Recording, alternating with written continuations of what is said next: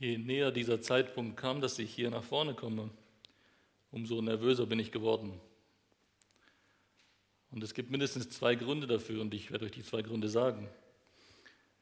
Der eine Grund ist, ich werde mir nicht viele Freunde machen mit dieser Predigt.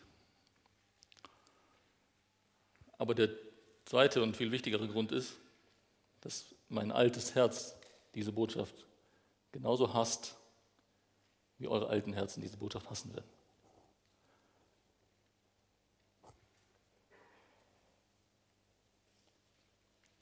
Stellen wir uns zu Beginn der Predigt drei verschiedene Menschen vor. Erstens einen Drogensüchtigen. Ich weiß nicht, ob ihr solche Menschen kennt. Zweitens einen anständigen Bürger, vielleicht unseren Nachbarn.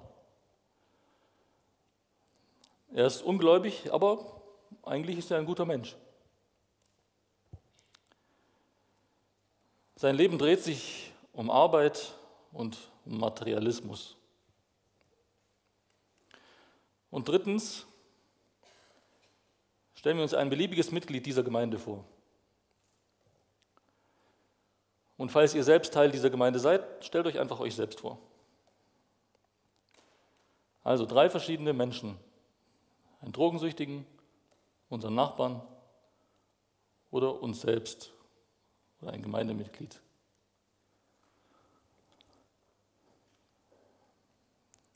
Wen von diesen drei Menschen würdet ihr als elend bezeichnen?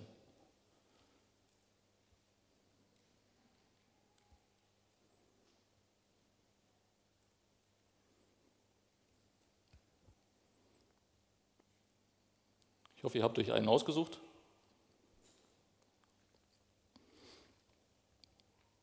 Und ich befürchte, dass es bei euch so ist wie bei mir, dass ihr den Drogensüchtigen als elend bezeichnen würdet.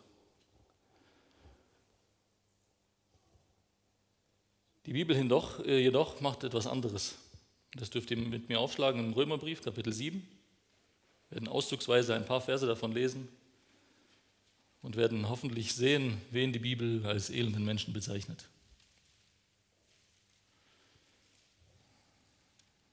Römer 7, ab Vers 18.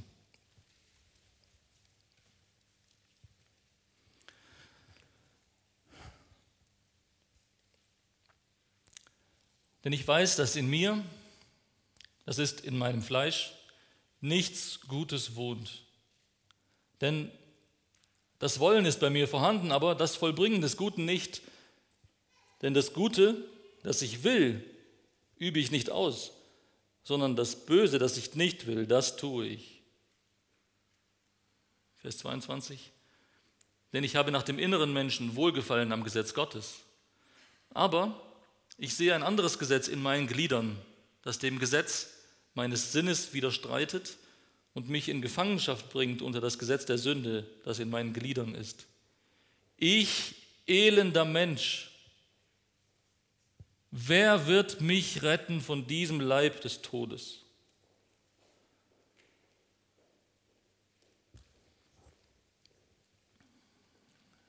Wer ist hier der elende Mensch?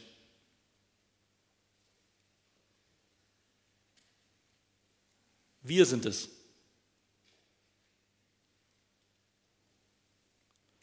Jeder Christ ist ein solch elender Mensch.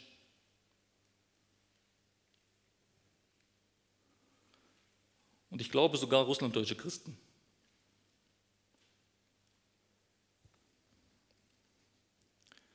Was Gott uns mit Römer 7 macht, ist, er nimmt einen großen, schweren Hammer und er haut uns selbstgerechten, hochmütigen, heuchlerischen Pharisäern eins so richtig auf den Kopf. Ist sein Wort nicht wie ein Hammer, der Felsen zerschmettert?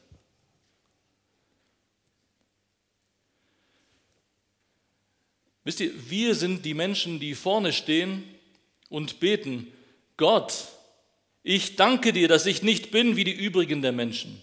Lukas 18. Ich bin kein Drogensüchtiger. Ich bin nicht so schlimm wie mein Nachbar.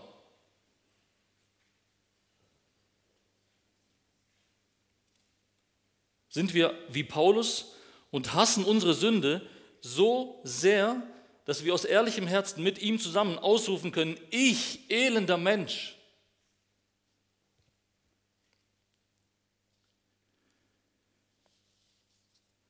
Ich möchte heute gerne mit euch eine, eine neue Predigtreihe beginnen.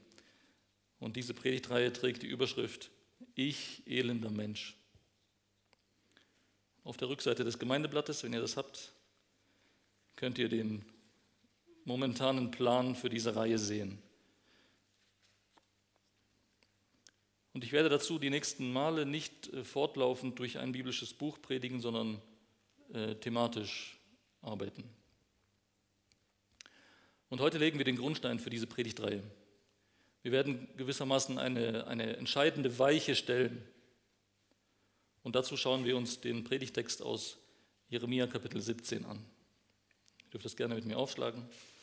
Jeremia Kapitel 17.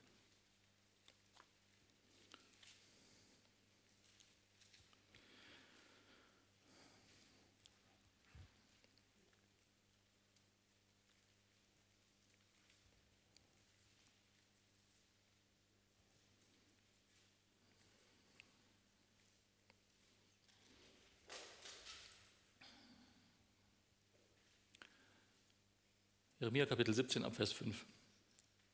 So spricht der Herr.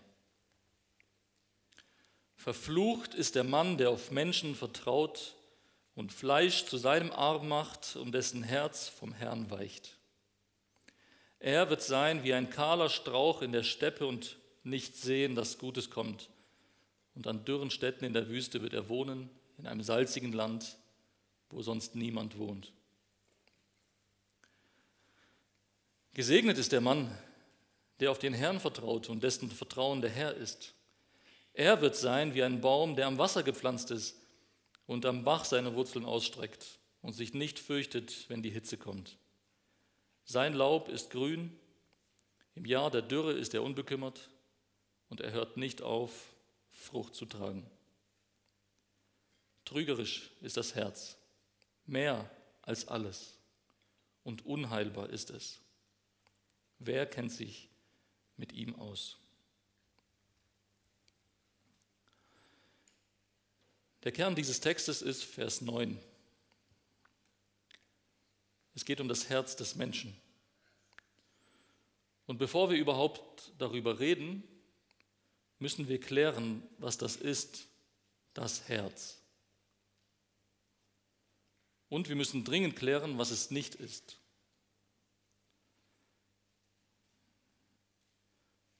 Sprüche 16, Vers 9. Das Herz des Menschen plant seinen Weg, aber der Herr lenkt seinen Schritt. Das ist nur einer von vielen Versen, speziell aus den Sprüchen über das Herz des Menschen. Und wir sehen hier eine vielleicht für manche unerwartete Eigenschaft des Herzens. Das Herz plant. Und das gibt uns schon einen guten Hinweis, was die Bibel meint, wenn sie das Herz sagt. Ich fasse es mal so zusammen. Das Herz ist der Kern unseres Wesens. Aus ihm entspringen unsere Pläne, unsere Gedanken, unsere Gefühle, unsere Worte, unser ganzes Leben wird durch unser Herz gesteuert und gelenkt. Das Herz in der Bibel ist also definitiv nicht immer, in seltenen Fällen ja, aber nicht immer das Organ, welches das Blut pumpt. Heutzutage verstehen wir unter Herz eher etwas Gefühlsbetontes, vielleicht etwas ähm, Irrationales, etwas nicht Greifbares, etwas Unvernünftiges. Das ist aber das Gegenteil dessen, was die Bibel über das Herz sagt. Wir würden heutzutage eher das Gehirn als Sitz unseres Wesens, als Schaltzentrale unseres Lebens bezeichnen. Wir können uns also die Freiheit nehmen und uns das Gehirn vorstellen, wenn es beispielsweise in den Sprüchen oder hier in Jeremia 17 um das Herz geht. Das Gehirn. Und noch eines müssen wir klären.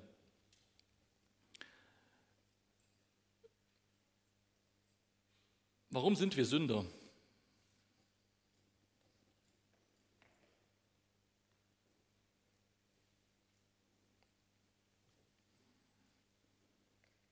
Sind wir Sünder, weil wir sündigen? Oder sündigen wir, weil wir Sünder sind?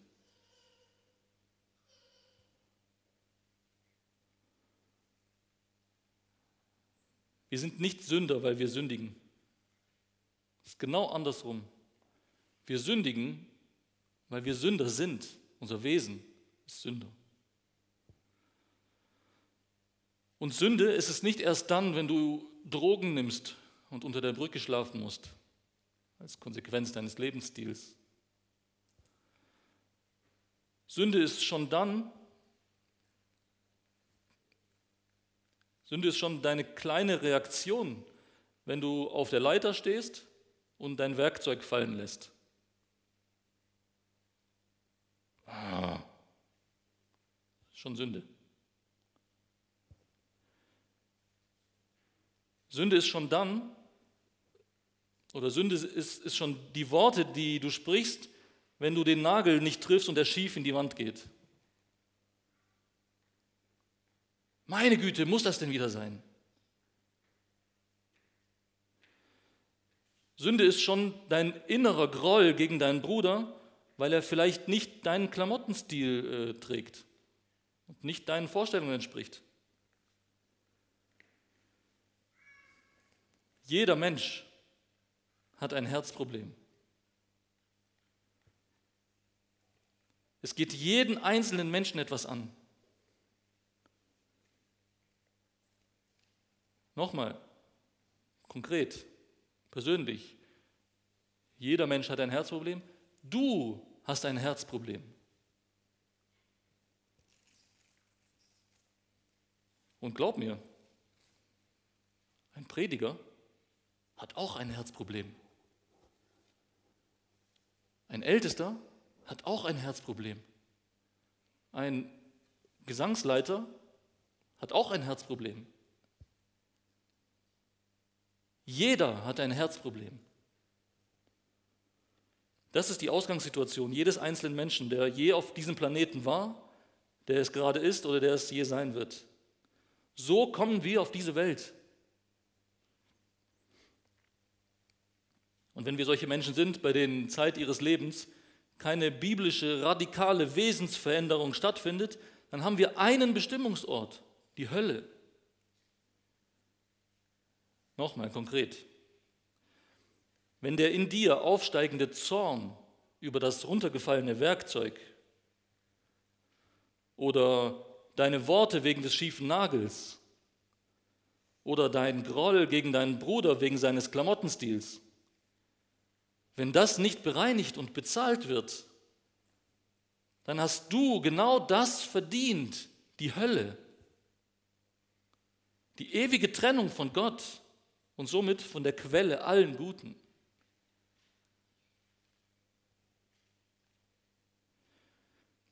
Gläubige Menschen hingegen bekommen von Gott ein neues Herz. Und dieses neue Herz ist in der Lage und es sehnt sich danach, Gott zu gefallen. Und trotzdem bleiben wir unser Leben lang geprägt von unserem alten Herzen. Römer 12, 1 würde keinen Sinn machen, eine Erneuerung unseres Denkens anzustreben, wenn da nicht das alte Denken immer noch in uns drinstecken würde. In dieser Spannung leben wir. Das neue Herz ist da und es wächst das alte Herz ist aber auch noch da und optimalerweise schrumpft es. Aber dieser Schrumpfungsprozess, der geschieht nicht völlig widerstandslos. Unser altes Herz kämpft wie ein Löwe. Und diesen Prozess nennt die Bibel Heiligung. Wir haben gelesen in Römer 7, dass Paulus genau über diesen Zwiespalt schreibt. Und als gläubiger Mensch rief er nach einer intensiven Beschäftigung in Römer 7 mit diesem Zwiespalt rief er folgende Worte aus, wir haben es eben gelesen, ich, elender Mensch, wer wird mich retten von diesem Leib des Todes? Kehren wir nun zurück zu unserem Text und schauen wir uns im Einzelnen an, was wir über diesen elenden Menschen lernen. Und dazu steht auch auf dem Gemeindeblatt die Gliederung der heutigen Predigt. Wir schauen uns zuerst den Fluch an, Vers 5 bis 6. Wir schauen uns den Segen an, Vers 7 bis 8. Und wir schauen uns Vers 9 das Grundproblem des elenden Menschen an. In diesem Abschnitt in Jeremia 17 werden uns zwei unterschiedliche Menschen vor Augen gemalt. Der eine Mensch steht unter dem Fluch, der andere unter dem Segen Gottes. Bei beiden Menschen wird beschrieben, woher der Fluch bzw. woher der Segen kommt.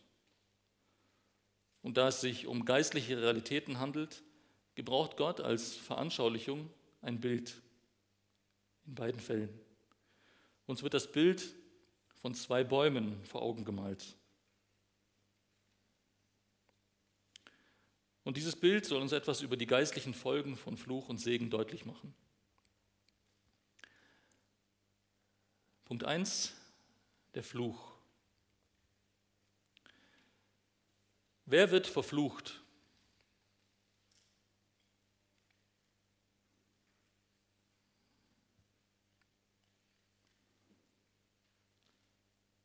Schauen wir uns zunächst also mal den verfluchten Menschen an. Ich hoffe, und wenn ihr den Text anschaut, ich hoffe, uns ist klar, dass hier nicht nur Männer angesprochen sind. Auch wenn hier steht, verflucht ist der Mann. Okay? So etwas kann genauso auch mit Frauen passieren.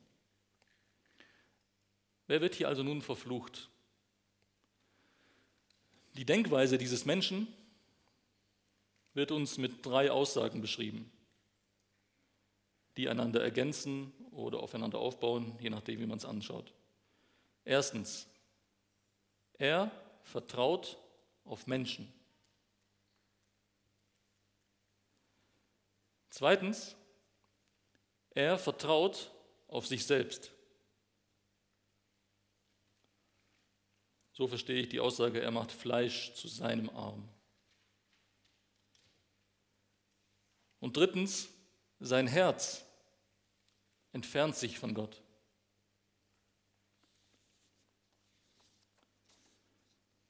Wir sehen also ganz grob eine, eine Skizze einer Abwärtsspirale. Zuerst vertraut man auf Menschen. Wie vertraut man auf Menschen? Ich mache euch zwei Beispiele.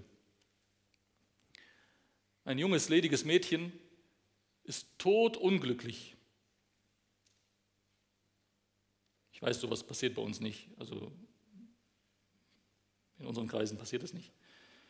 Falls doch, ist es oft der Fall, dass sie denkt, die einzige Möglichkeit, wie ich wieder glücklich werden kann, ist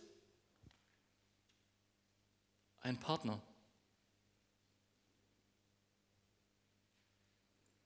Das ist auf Menschen vertrauen.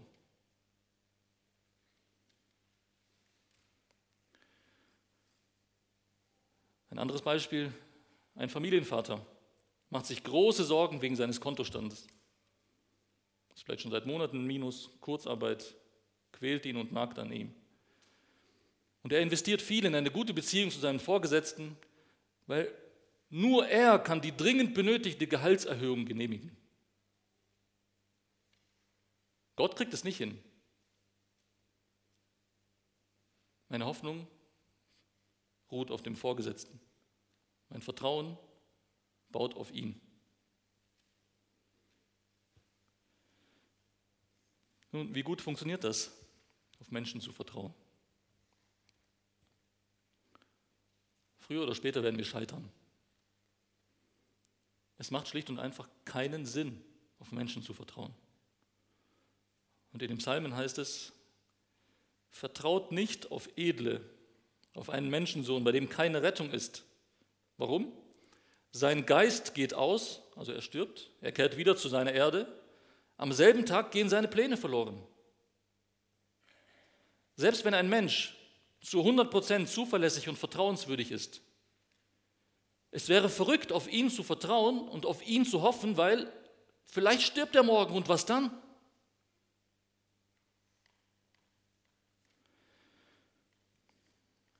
Wenn also Vertrauen auf andere nicht funktioniert, dann, was bleibt einem dann noch? Ich bleibe. Dann gibt es nur noch mich selbst. Und darin ist unsere Welt Weltklasse. Und denken wir bitte bloß nicht, dass dieses Denken einen Bogen um uns herum macht. Selbstvertrauen. Wie klingt das? klingt zum Beispiel so. Trau dir was zu. Du schaffst das. Du musst nur an dich glauben. Du kannst alles schaffen, was du willst. Verfolge deine Ziele. Setz dich durch. Verwirkliche dich selbst. Und was geschieht? Wir arbeiten wie die Verrückten. Wir optimieren unsere Tagesabläufe. Wir lesen jedes Selbsthilfebuch, was es gibt. Wir hören auf jeden Du schaffst das Guru. Und wir fahren mit voller Geschwindigkeit gegen die Wand. Und wenn es nicht geklappt hat und wir nicht durchkommen, dann machen wir einen Rückwärtsgang und geben noch mehr Gas und fahren mit voller Geschwindigkeit gegen die Wand. Wenn es nicht klappt, musst du noch mehr an dich glauben. Du musst dich noch mehr anstrengen. Du musst dich noch gnadenloser selbst optimieren. Dann schaffst du es. Schaut euch um in dieser Welt oder schaut in den Spiegel. So sind Menschen. Entweder sie laufen noch in diesem Hamsterrad oder sie sind schon zerstört und wissen nicht mehr aus noch ein.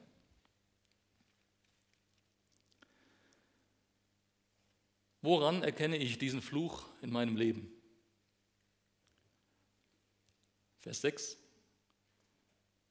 Die Folgen von so einem Lebenswandel sind dramatisch. Mindestens vier Folgen werden uns hier genannt im Text. Erstens geistliche Fruchtlosigkeit. Zweitens Leblosigkeit. Der kahle Strauch, der nicht mal Blätter hat, keine Früchte hat. Drittens geistliche Blindheit. Nicht in der Lage sein, das Gute zu sehen, selbst wenn es direkt an einem vorbeigeht. Oder zum Beispiel eine Blindheit in dem Sinne, dass wir in der Prüfung, in der Bedrängnis nicht sehen, was Gott Gutes damit vorhat in unserem Leben. Und viertens, eine tiefe, katastrophale Einsamkeit oder ein Ausgestoßensein. Im Text heißt es, wo niemand wohnt. In Offenbarung 3 in der Gemeinde, in dem Brief an die Gemeinde Laodicea wird es wie folgt äh, beschrieben. Du bist elend, bemitleidenswert, arm, blind und bloß. Das sind die Folgen davon, wenn ich auf mich selbst vertraue oder auf Menschen vertraue.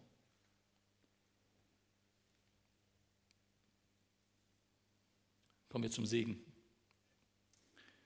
Wer wird gesegnet? Vers 7.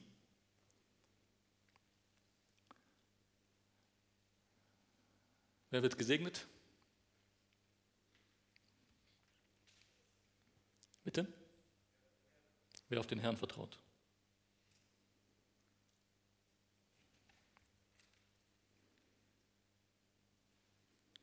Psalm 118 drückt es so aus, es ist besser, sich bei dem Herrn zu bergen, als sich auf Menschen zu verlassen. Es ist besser, sich bei dem Herrn zu bergen, als sich auf Edle zu verlassen. Der verfluchte Mensch wird mit drei Merkmalen beschrieben. Beim gesegneten Menschen genügt ein Merkmal. Er vertraut auf den Herrn.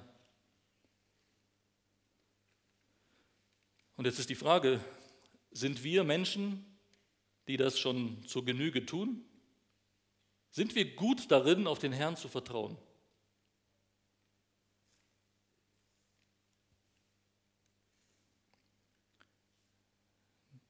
Nehmen wir ein Beispiel. Wie birgt man sich bei dem Herrn oder wie vertraut man auf den Herrn, wenn nicht im Gebet? Wie bringe ich mein Vertrauen zum Herrn zum Ausdruck, wenn nicht im Gebet, wenn ich mit allem, was mich bewegt, zu ihm komme? Und wenn wir jetzt unser Gebetsleben als Maßstab nehmen, dann fragt euch ganz ehrlich selbst, wie gut seid ihr darin, auf den Herrn zu vertrauen?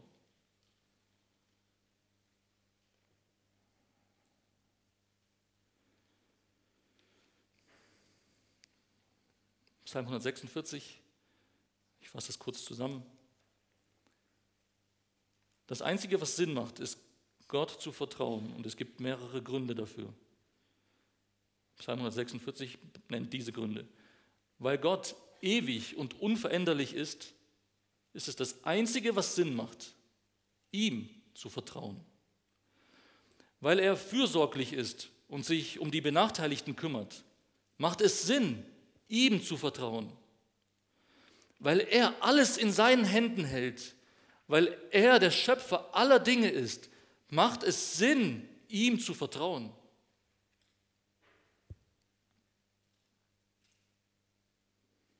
Prüft euch selbst. Wie gut seid ihr darin, dem Herrn zu vertrauen?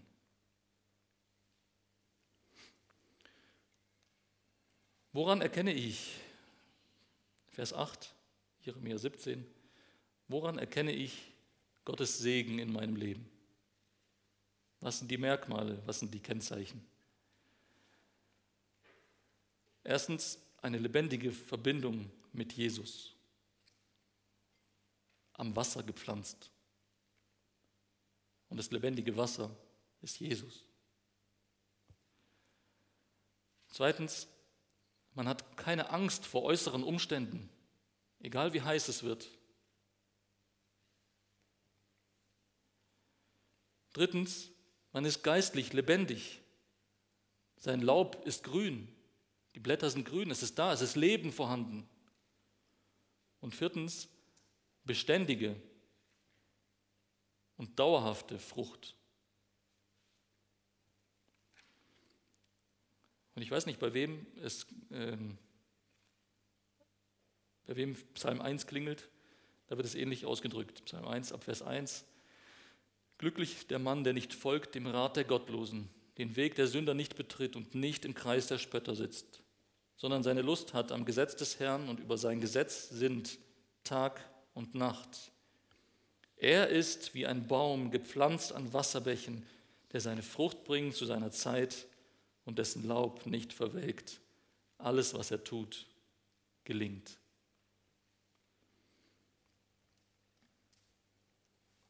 Sind wir so ein Baum? Alles, was ihr tut, gelingt? Welcher Baum ist ein Christ?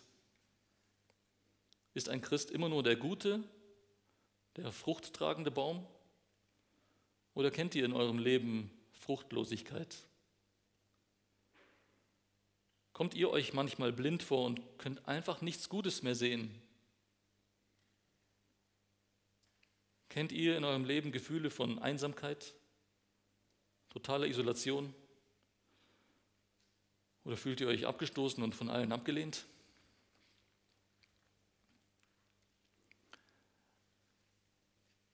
Der alte Mensch ist immer der kahle Baum.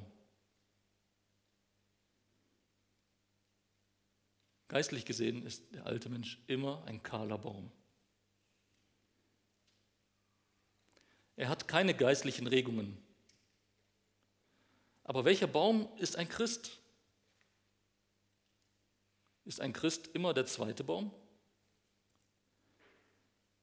Und ich glaube, wenn ihr ehrlich zu euch seid, dann wisst ihr, dass es möglich ist, dass ein Christ gleichzeitig in einem Lebensbereich Baum Nummer 1 ist und im anderen Lebensbereich Baum Nummer 2. Ich mache euch mal ein Beispiel oder mehrere.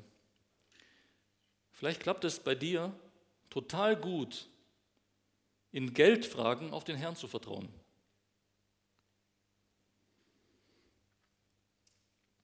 Gleichzeitig gelingt es dir überhaupt nicht, Gott die Kontrolle zu überlassen, wenn es um deine Kinder geht.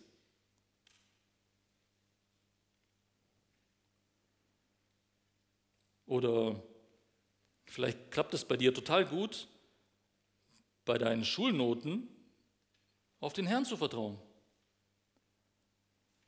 Aber gleichzeitig musst du unbedingt die Kontrolle haben über, dein, über deine Berufswahl. Und es fällt dir total schwer, Gott zu vertrauen.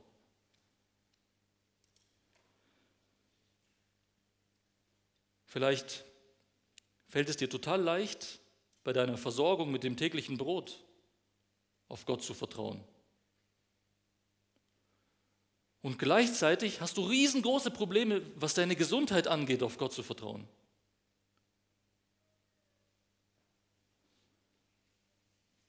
So etwas ist ganz normal.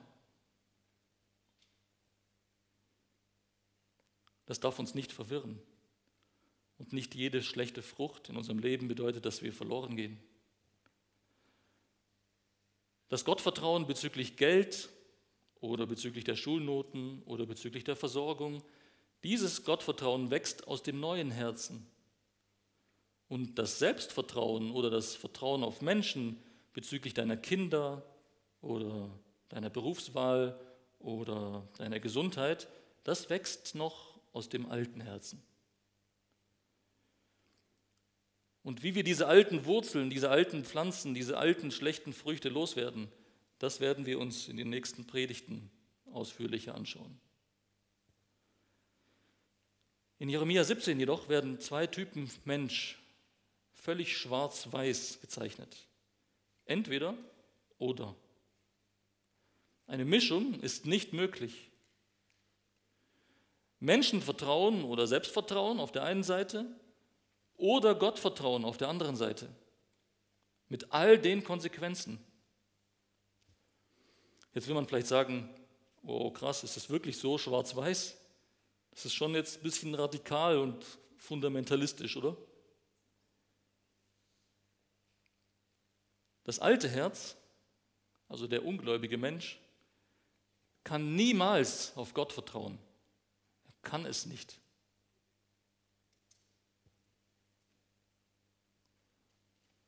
Er wird immer auf andere Menschen oder auf sich selbst vertrauen. Und deswegen steht er auch unter dem Fluch und muss bis zur letzten Konsequenz in alle Ewigkeit die Folgen davon tragen. Das neue Herz ist in der Lage, auf Gott zu vertrauen. Und zwar nur auf Gott. Das neue Herz kann nicht auf etwas anderes vertrauen als auf Gott. So schwarz-weiß ist das. Wenn ein gläubiger Mensch also sein Vertrauen nicht auf den Herrn setzt, dann ist das das Werk des alten Herzen. Dieses alte Herz ist ein Grundübel, das wir bis an unser Lebensende nicht loswerden. Es wird uns begleiten und es wird in ständigem Kampf gegen das neue Herz stehen. Die Bibel nennt das Heiligung. Und genau hier hören wir den Ruf des Paulus. Und hoffentlich stimmen auch wir in diesen Ruf ein, je mehr und je tiefer wir unsere Sündhaftigkeit verstehen. Ich, elender Mensch, wer wird mich retten von diesem Leib des Todes?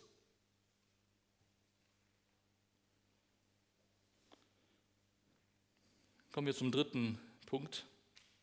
Jeremia 17, Vers 9. Das Grundproblem des elenden Menschen.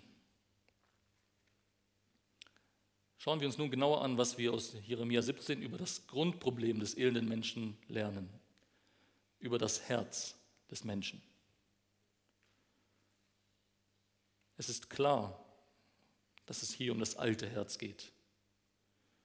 Und wie wird das alte Herz hier beschrieben? Es ist trügerisch. Was bedeutet das? Es betrügt uns. Es belügt uns. Es gaukelt uns Dinge vor, die es nicht gibt. Es lässt uns Dinge toll finden, vor denen Gott sich ekelt. Es umgarnt uns und verstrickt uns. Es baut die tollsten Lügenschlösser auf und versklavt uns. Ich mache ein Beispiel. Ist genau so passiert. Eine Frau räumt die Anliegerwohnung im Haus leer. Mieter sind ausgezogen. Räumt die Anliegerwohnung leer und muss vieles wegwerfen. Das ist viel Schrott. Was macht man, wenn man viel Schrott hat? Man bestellt den Sperrmüll. Ja? Und weil in Deutschland alles so wunderbar geregelt ist, und das meine ich gar nicht ironisch, das meine ich wirklich so, gibt es Vorschriften. Du kannst nicht einfach die ganze Straße vollstellen mit deinem Schrott. Diese Frau erkundigt sich also, spricht mit ihrem Mann und, hört bitte genau zu, sie teilt ihm mit, dass man nur drei Quadratmeter Sperrmüll abstellen darf.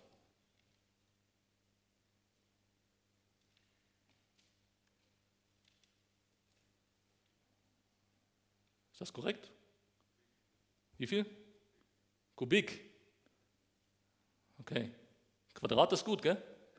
Kannst du stapeln, wie hoch du willst. Hauptsache drei Quadratmeter. Und der Mann weiß es natürlich. Die Frau sagt ihm, ich darf nur drei Quadratmeter Sperrmüll rausstellen. Und der Mann so, oh.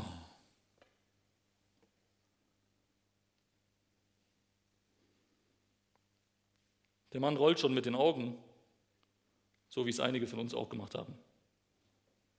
Und in seinen Gedanken, ja, wie dumm kann man denn sein? Ein Seufzer steigt aus seinem armen Herzen hoch. Oh. Gedanken steigen in seinem Denken hoch. Gott, warum ist sie nur so dumm?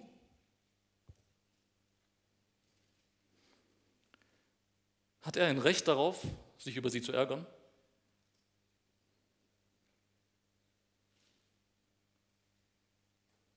Hat er oder nicht? Ist es dumm, dass es Quadratmeter sind oder ist es schlau? Es ist dumm, ne? Ja, wenn sie was Dummes sagt, dann hat, sie doch, hat er doch ein Recht, sich über sie zu ärgern. Oder nicht? Nein, hat er nicht. Wie begründet man das biblisch? Er liebt sie nicht wie sich selbst. Er liebt sie nicht wie sich selbst. Woran merken wir das? Mit sich selbst hätte er die größte Geduld und würde tausend Gründe finden, warum er Quadratmeter aus Versehen gesagt hat und nicht Kubikmeter.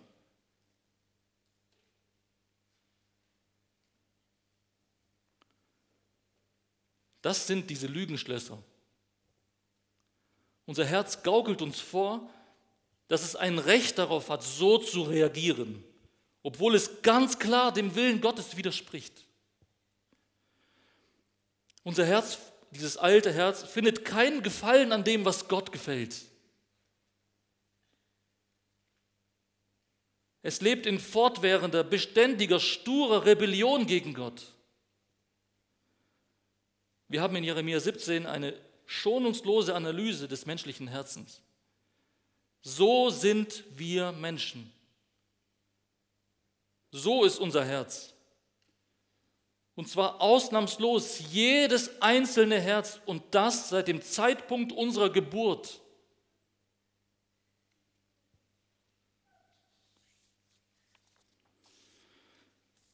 Das ist aber noch nicht alles.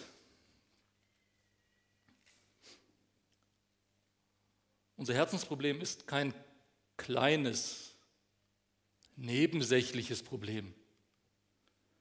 Es ist nicht so, dass es uns hin und wieder mal so ein bisschen betrügt, aber in Wirklichkeit haben wir viel größere Probleme mit anderen Dingen. Und unsere wahren Kriege finden in ganz anderen Bereichen statt. Nein, das Herz ist trügerisch und zwar mehr als alles.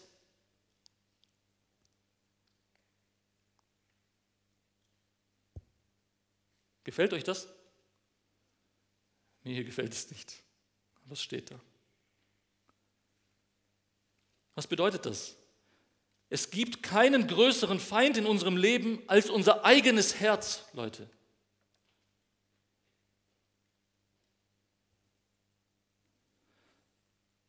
Auch nicht der Teufel. Der Teufel und unser Herz sind perfekte Verbündete, die ergänzen sich sehr, sehr gut. Aber unser größtes Problem ist unser Herz. Auch nicht unsere Arbeitskollegen oder unsere Schulkameraden. Auch nicht unsere Nachbarn. Auch nicht die Regierung. Auch nicht Corona und auch nicht die Masken und sogar nicht einmal Bill Gates. Unser größter Feind ist unser menschliches Herz.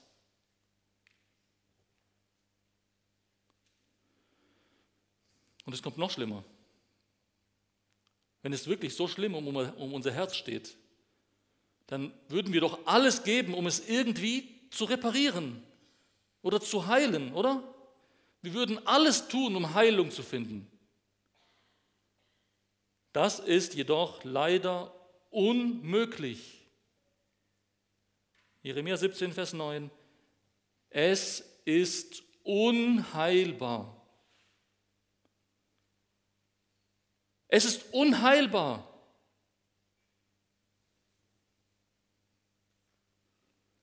Versteht ihr, was hier passiert? Wir bekommen eine Diagnose und wir werden zum Sterben nach Hause geschickt.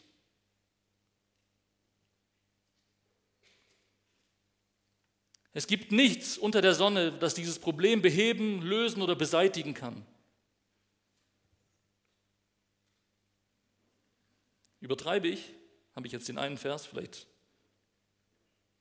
überinterpretiert?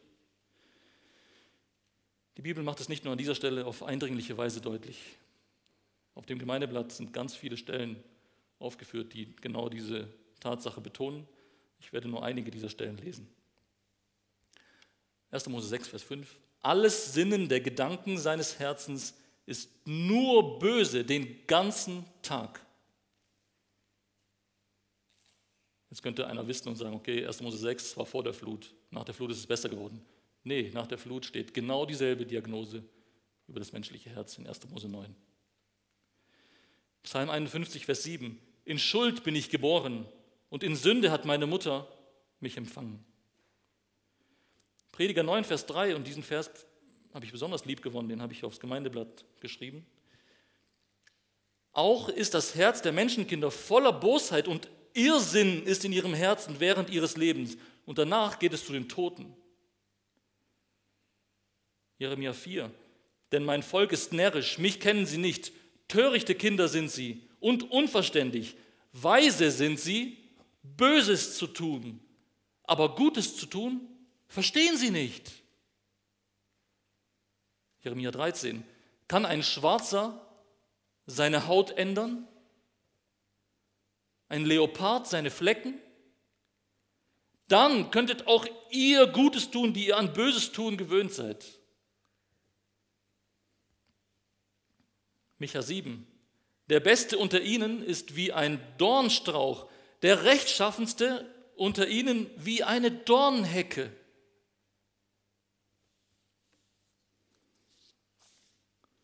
Römer 7, Vers 18, denn ich weiß, dass in mir, das ist in meinem Fleisch, nichts Gutes wohnt.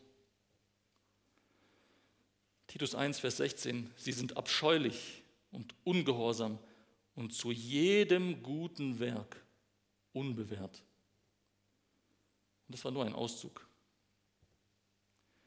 Wir sehen, unser Herz, das alte Herz, kennt nur eine Richtung. Weg von Gott. So schnell wie möglich und so weit wie möglich weg von Gott. Und deswegen wird unser Herz uns auch genau dorthin führen. In die ewige Trennung in die unüberbrückbare Entfernung von Gott. Die Bibel nennt diesen Ort Hölle.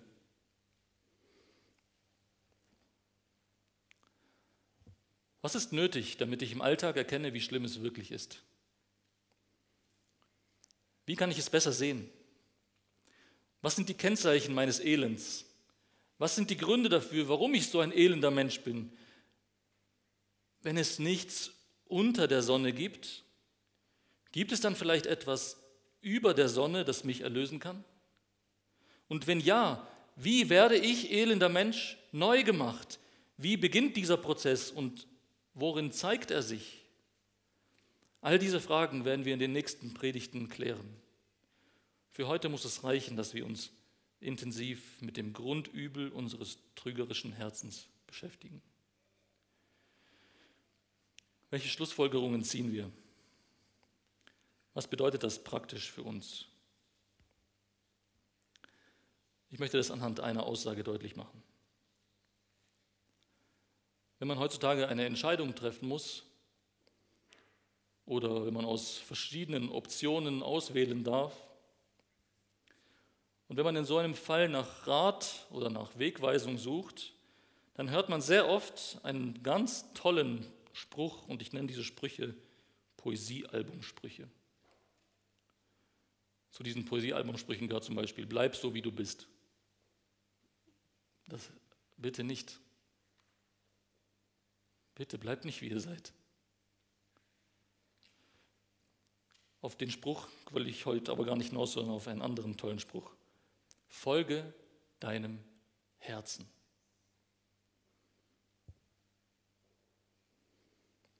Abgewandelte Formen davon heißen zum Beispiel, höre auf dein Herz. Höre auf dein Bauchgefühl. Wenn es sich gut anfühlt, dann ist es auch gut. Hauptsache dir geht's gut.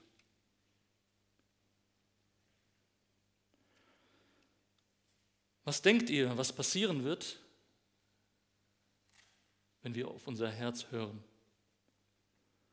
Was denkt ihr, was passieren wird, wenn wir unserem Herzen folgen?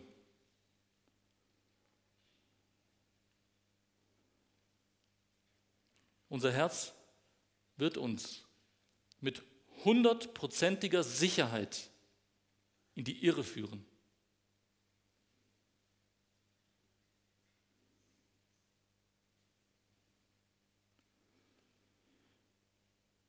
Dieser Abschnitt aus Jeremia 17 ist so grundlegend und er muss uns dermaßen umhauen, dass wir nie wieder auf Folge deinem Herzen hören werden.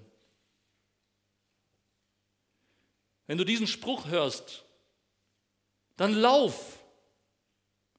Lauf so schnell und so weit weg davon, wie du nur kannst. Folge bitte auf keinen Fall deinem Herzen.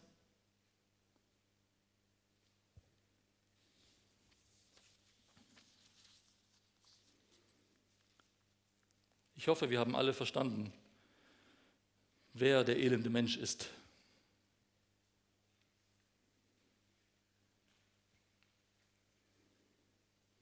Und für den Fall, dass es jemand vergessen hat, wir sind es. Ich bin es und du bist es.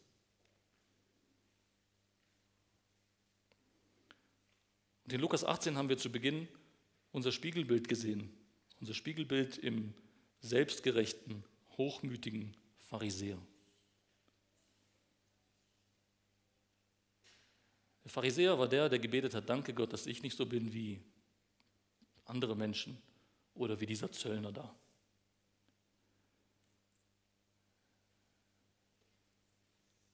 Eine Kinderstundenleiterin, nicht in unserer Gemeinde, aber es ist wirklich passiert, hat diese Geschichte ihren Kindern erzählt in der Gruppe und ihr Fazit aus der Geschichte war, Kinder, lasst uns Gott danken, dass wir nicht so sind wie der Pharisäer.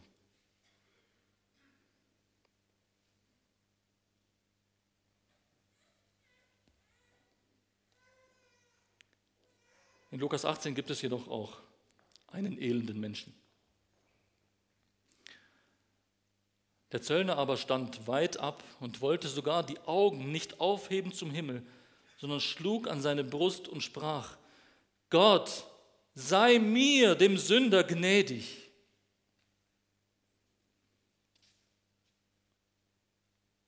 Welcher von beiden ging gerechtfertigt nach Hause? Jesus sagt, Lukas 18, Vers 14, ich sage euch, dieser, der Zöllner, ging gerechtfertigt hinab in sein Haus, im Gegensatz zu jenem, der sich selbst, äh, im Gegensatz zu jenem. Denn jeder, der sich selbst erhöht, wird erniedrigt werden. Wer aber sich selbst erniedrigt, wird erhöht werden. Und zum Schluss bleibt nur eine Frage. Wie wirst du heute nach Hause gehen?